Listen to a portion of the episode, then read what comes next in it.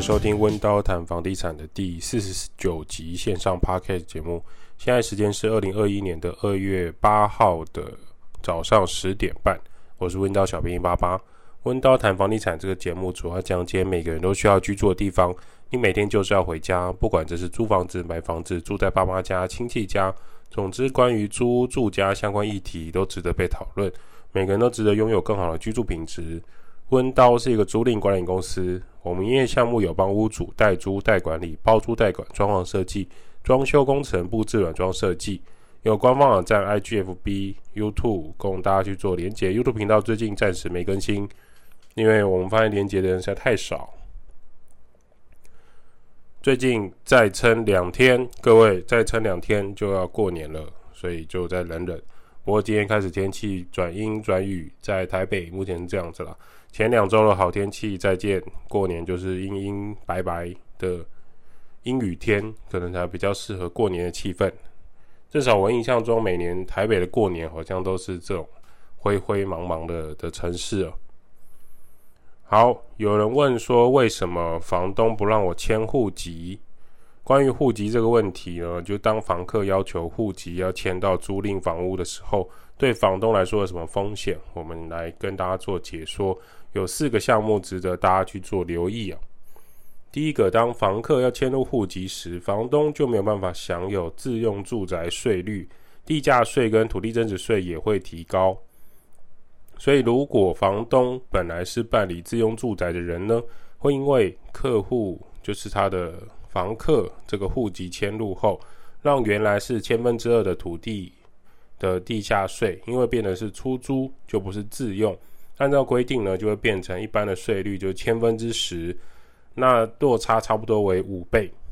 所以房屋税呢，不会有太多改变，是因为房客本身还是以住家使用者为主，所以它的税额不变。除非你说你今天房子是租给其他人当什么工作室，然后他们会去做营业登记啊，像什么美甲、美睫啊，或者是美容美发啊这种可以藏在住家里面的，那他有拿营业公司使用，就不是住家的税率。因此，你看第一条就是，当房客迁入户籍后，房东的住宅税还有土地的地价税呢是会有改变的，地价税会从千分之二变成千分之十，就差五倍。所以房东多半会因为这件事情有点感冒。再来呢，土地增值税也是一个大问题。在这十年内，你有卖过房子的人都会知道，台湾的土地增值税逐年来说是有多高、多夸张。将来你想要当屋主、想要出售时啊，你同样有这，如果你有这个出租他人的行为，你就不可以享有自用土地增值税优惠税率的十趴。依照规定呢，你出售的前一年，该房屋都不可以有出租或者是营业的行为，否则这个土地增值税优惠税率就不在。那房屋出售房屋时呢，就是如果有房客涉及在里面，却又没有申报出租时，会要求这个房客在房屋做移转前要签一个无租赁切结书，才能符合自用土地增值税的规定。所以这个是在买卖的时候。要留意的状态，因为土地增值税的，如果今天的税额是落差很大的，这种情况下，还有一个比较常见的状态，是台湾过去很常见的寄户口行为。可能该小家庭呢，是之前因为念书啦，把户籍迁在这个地址，可能为了某某名校啦，在北投的那一间啊，或者是某某实验小学啊，在大安区的那一间呢。或是某知名体育国中啊，在大安森林公园附近的那一间呢，常常户政事务所的人都很清楚，这也是亚洲教育的一些奇特的地方啊。这种情形呢，也可以签一个无租赁窃绝书，让国税局知道说，哦，该房屋没有出租的行为，只是放户口而已。也有人户籍一放，就从小学、幼稚园一直放到大学，都还在那边，也是大有人在。通常会放在亲戚家啦。那如果没有亲戚在那附近，就会以寄户口的方式来做存在。那寄户口没问题，可是说就是在买卖的时候就有一些状况。再来，当房客第二点，当房客迁入户籍后，把房客。的租金，假设房客把你的租金啊提列到他的年度大支出去做报税啊，这笔年收入租金呢，就房东年收入租金，将会合并计算到房东的综合所得税项目，房东的年度综合所得税可能会增加。一般的租赁所得税的算法是，下面我来举例给大家听。例如说，你今天月租金是两万块的一个房子，好了，那两万块乘以十二个月，一年就是二十四万的租金年收入。如果你没有列举其他的费用，比如说我有修缮啊，或者我装潢花了多少钱，基本上你在那个表格里面就会是二十四万的年收入，可以依法扣除四十三趴的必要费用。在房租的租赁费用的申报收入为二十四万乘以一百趴减掉四十三趴等于五十七趴，二十四万乘以五十七趴就是三万六千八百块。这些租金的总收入呢，会冲进房东的综合所得税中，再依照房东目前有没有其他的主动收入啦，或是其他的股票收入啦，统计之后，应缴综合所得税，计算出来的所得税率。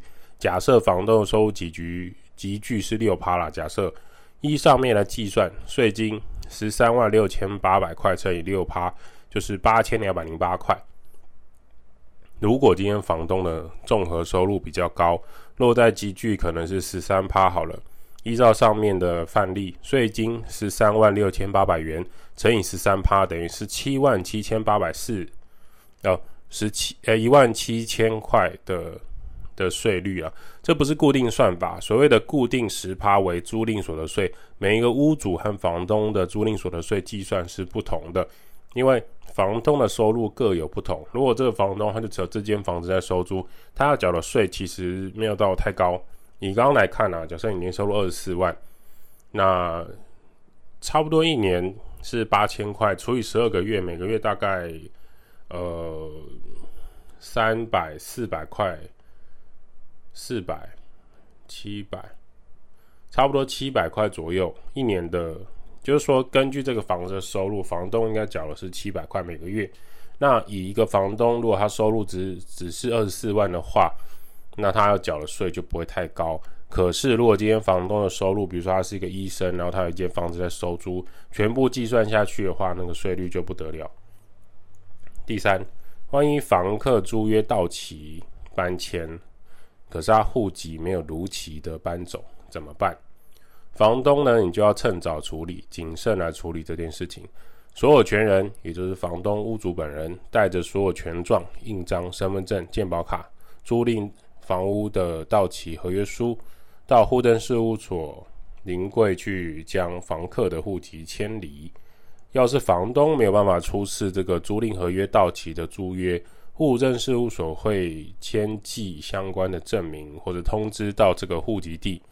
就是这个已经搬走的房客的户籍地，也就是你屋主房东的房子里，要求涉及人就是房客要限期出面说明，真的要证实说房客已经迁离了或是无租赁契约的时候才可以做动作，因为户政事务所很怕呃有人随便来讲，他们就随便做事，所以如果你没有办法出示他那个租约到期的租约，户政事务所会先寄信件到户籍地，户政事务所呢会将这个房客的户籍啊。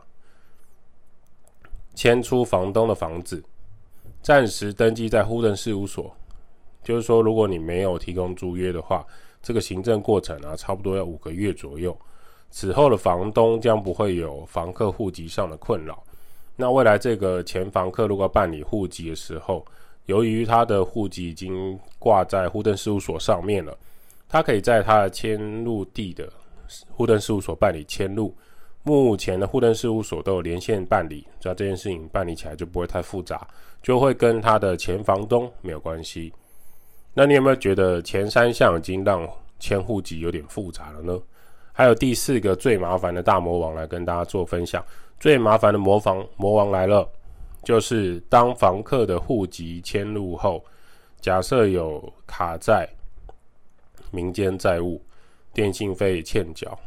官司产生，他可能被人告过，或是他官司根本还没，法院那边还在找他。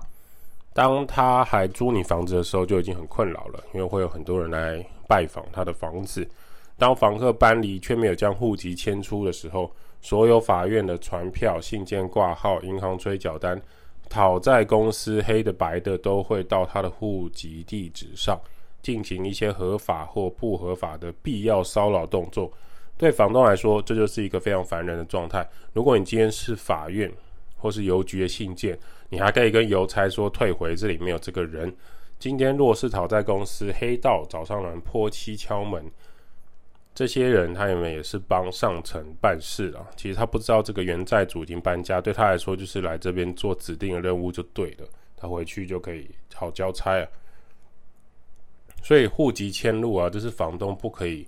不知道的四种状况。今天内政部确实有在租赁专法里面规定，房东不得拒绝房客迁户籍。可是呢，认为他们是认为啦，租房子的人迁户籍，房东你不要拒绝啊。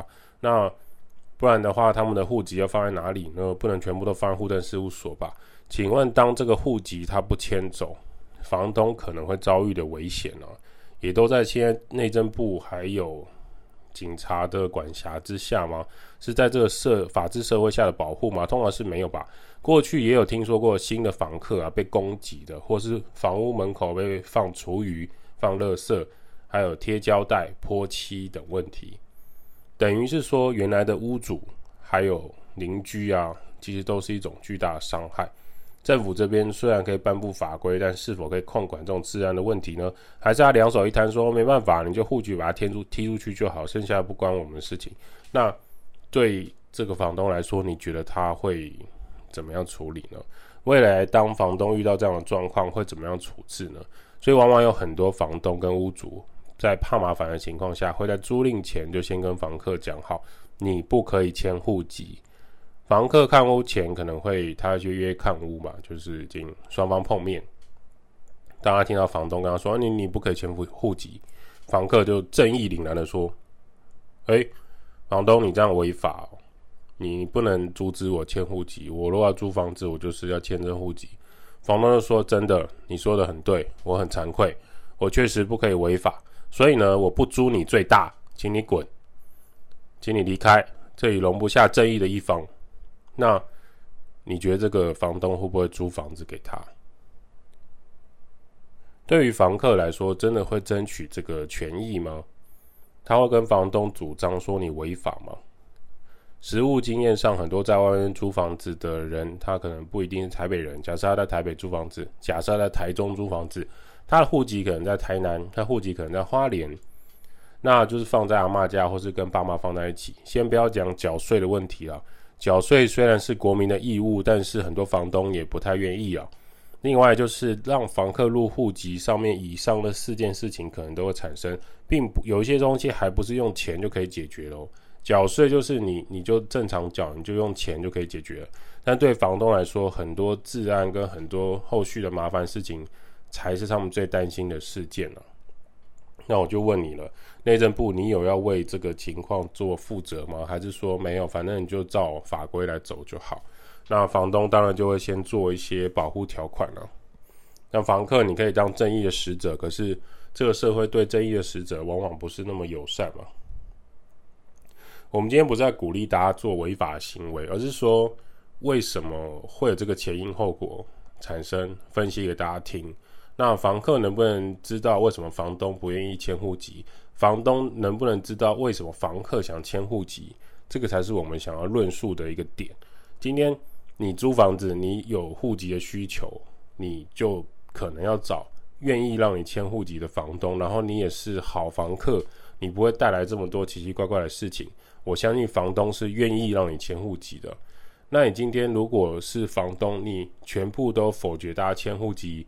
基于我们刚刚分析的这四种情况，除了税率啦，除了你可能会被骚扰，你可能还要带着证件去把房客的户籍迁出，除了这些麻烦事情之外，其实很多房东他们就不愿意做这件事情。好，以上就是关于户籍的部分。那还有一个现象很值得大家关心了，或许是一个新的住宅区域会形成哦。过去只有三井奥莱的时候，大家会觉得林口这一块台地就是好像 OK，就是它就是一个 mall。那你又住在附近的话，生活机能可能还可以。那现在有些数据显示呢，确实已经有人口西进的一个现象。什么意思？往西边走了。机场捷运加强消毒，是因为前阵子的那个部桃医院啊，桃园那边有确诊案例。那它可能出没在某一些的交通运输或者是某一些速食店里面。那这一波疫情的担忧也随着大家越来越靠近农历年，其实有越来越，呃，一直放在心里的一块担忧啦。不知道之后这种过年期间南来北往的人口大迁徙会不会有其他确诊的案例？那我们也只能祈祷说，就是大家都有戴口罩，然后在车上就尽量不要，就是打喷嚏、喷口水的时候注意一下，然后你要勤劳的用酒精洗手。发烧呢，你就不要前往人多的地方，不要再去庙里拜年，你可能就在家休息。不过有一个消息想要跟大家讨论，就是纵使有疫情的情况啊，你知道吗？林口桃园龟山的房产新案件每个月依然有大幅增加的趋势啊。过去很多人会想说啊，就是呃台北市或新北市的可能会往北走，就是去淡水啊。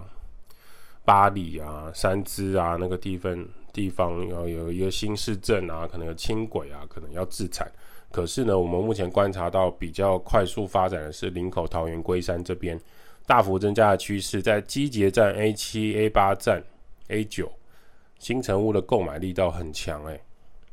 长庚医院附近算是 A 八站新建案，他们每平大概都有三字头的开价。同样三字头的开价，什么叫三字头开价？就是一平三十几万，哦，三十万也是三字头，三十八万也是三字头。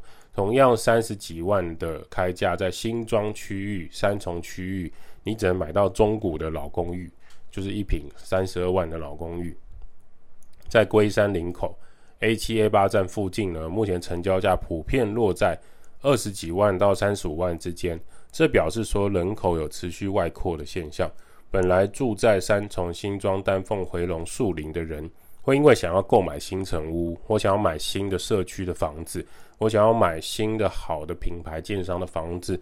随着机场捷运线的发展之后，他们移到左边的区域来。那再就是说，机场捷运线，你只要不要从头站坐到尾站，价格到一百、两百以上的那种价格，你如果只是住在 A 七 A 八站到新北市到台北市工作，不算太远。然后它的票价也还算合理，那所以很多人开始在买这一方面，就是说，纵使疫情啊，那我们还是有很多呃卖房子的朋友就表示说，纵使疫情发展了，啊，机场捷运附近的房子依然供不应求。注意哦，是供不应求哦，蛮夸张的哦，到现在都还在盖哦。过年前两天，你如果开车经过那边还在赶工哦，就新成屋还在拼命的做哦。然后桃园现阶段的学龄前新生儿到小学的补助啊，那种奖励啊，整体社会福利据说是优于新北市侯友谊啦。那这一波的房屋购买热潮啊，并没有因为这个疫情出没被影响，反而是很多人因为这个疫情出没，赶着在六日前往这个我刚刚讲了机场捷运沿线去看房子。那机场捷运沿线的发展性来说，对于整个双北市的卫星市政腹地来说，慢慢扩张的趋势，就未来所谓的新北市可能会扩展到接连到桃园的这个区块，是会有越来越热门的趋势，反而往北走的状态有越来越趋缓的感觉。那接着就让我们看下去后续的点灯率，还有新区域的这种出租房屋的状态吧。这种东西就很值得观察，三到五年。看陆续是不是都是投资客买呢，还是自住客买？这个很值得观察。那有人很好奇，就是我我看到这问题，我也觉得很有趣。小编的时间规划，我个人做事情啊，我会用半小时或者一小时来设闹钟或行事历，用三十分钟来起跳就好。人生不要太赶，也不能太松散。例如说十二点吃饭，那我假设要约下午的时间，我可能会约一点半。或是两点两点半来排事情，就算下一个景点或是下一个行程很近，我可能会排三十分钟为一个分界点，避免中间临时有状况的时候没办法抵达。我有一次要骑车去带看房的时候，哦、摩托车一骑骑骑，忽然我骑到一半，诶，油门吹到底了，怎么车都没反应？结果我摩托车皮带断了，我只好用脚赶快靠在路边，然后再推去机车行处理。那这种就是中间临时有状况无法抵达。如果我一点半在某个地方，然后我跟下一个人约一点五十，中间只有二十分钟的情况下，我来不及去找机车行了。所以当有人预约看屋呢，或者是我们今天要收定金、要签约啊，建议其实呃租赁相关的人员都可以这样来约时间啦。有一些房客约时间、约看屋时间也很奇特，他们会说：“哎，等一下可以约看屋吗？我刚好在附近，可以约十二点，呃，比如说五点十五分看屋吗？那时候可能四点半。”我都会跟对方改说，可以改约五点半吗？对方就说这样太晚，他我后面还有行程，还是约十五点十五分好。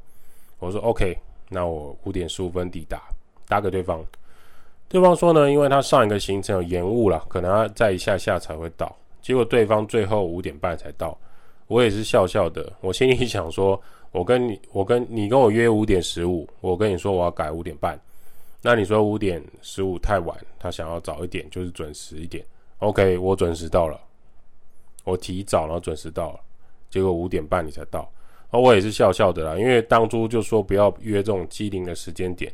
当你时间抓很准没问题，中间有很多事情发展不如你时间安排，我们都可以理解，你只要提早说就好。但你后续有很多事情会延误，可能就会超越你的想象跟你的预期。你往往就会像台铁火车要进站会有延误啊，你就是把时间写清楚，大家其实就不会太太 care 了这样子。因为，所以我们会建议说，你今天要约时间，可以考虑三十分钟或者一个小时的分界点。你个人人生上的行程安排可以这样，比如说九点吃早餐，十点去邮局，十一点去全联。假设了，先不要笑房客，这种情况也很常发生在房屋修缮的时候。当你跟水电师傅约。比如说你要修水龙头、修排水、修马桶，或者是你跟冷气师傅约要修那个冷气的百叶，或是要清洗冷气。每个厂商预约的维修时间通常是很尴尬的状态，很常就是师傅在问说：“哎，我要去某某某套房，或是我要去某一个区域的住家，请问几点修缮可以？”师傅就会说一个大概的时间啊，差不多 A 波吧，，A 波啦，下晡过去。那、你问他到底几点？他说啊，两点到五点嘛，两点到五点，我也不确定。结果你到现场了，你可能两点到现场，结果师傅还在前一个案场或者前一个住家，可能假设你们约在台北市，结果他还在五股，该时间就没有办法到，就会导致双方的时间快速流走的原因。那这也是很多房东跟这些师傅维修最后他们产生的疲劳啦，就是说他未来要约这种预约时间的时候，就会跟师傅说：“你快到前半小时再跟我讲，不然我两点到，然后一直等你遥遥无期。”每个人的黄金岁月啊，大概就只有十六岁到五十岁了。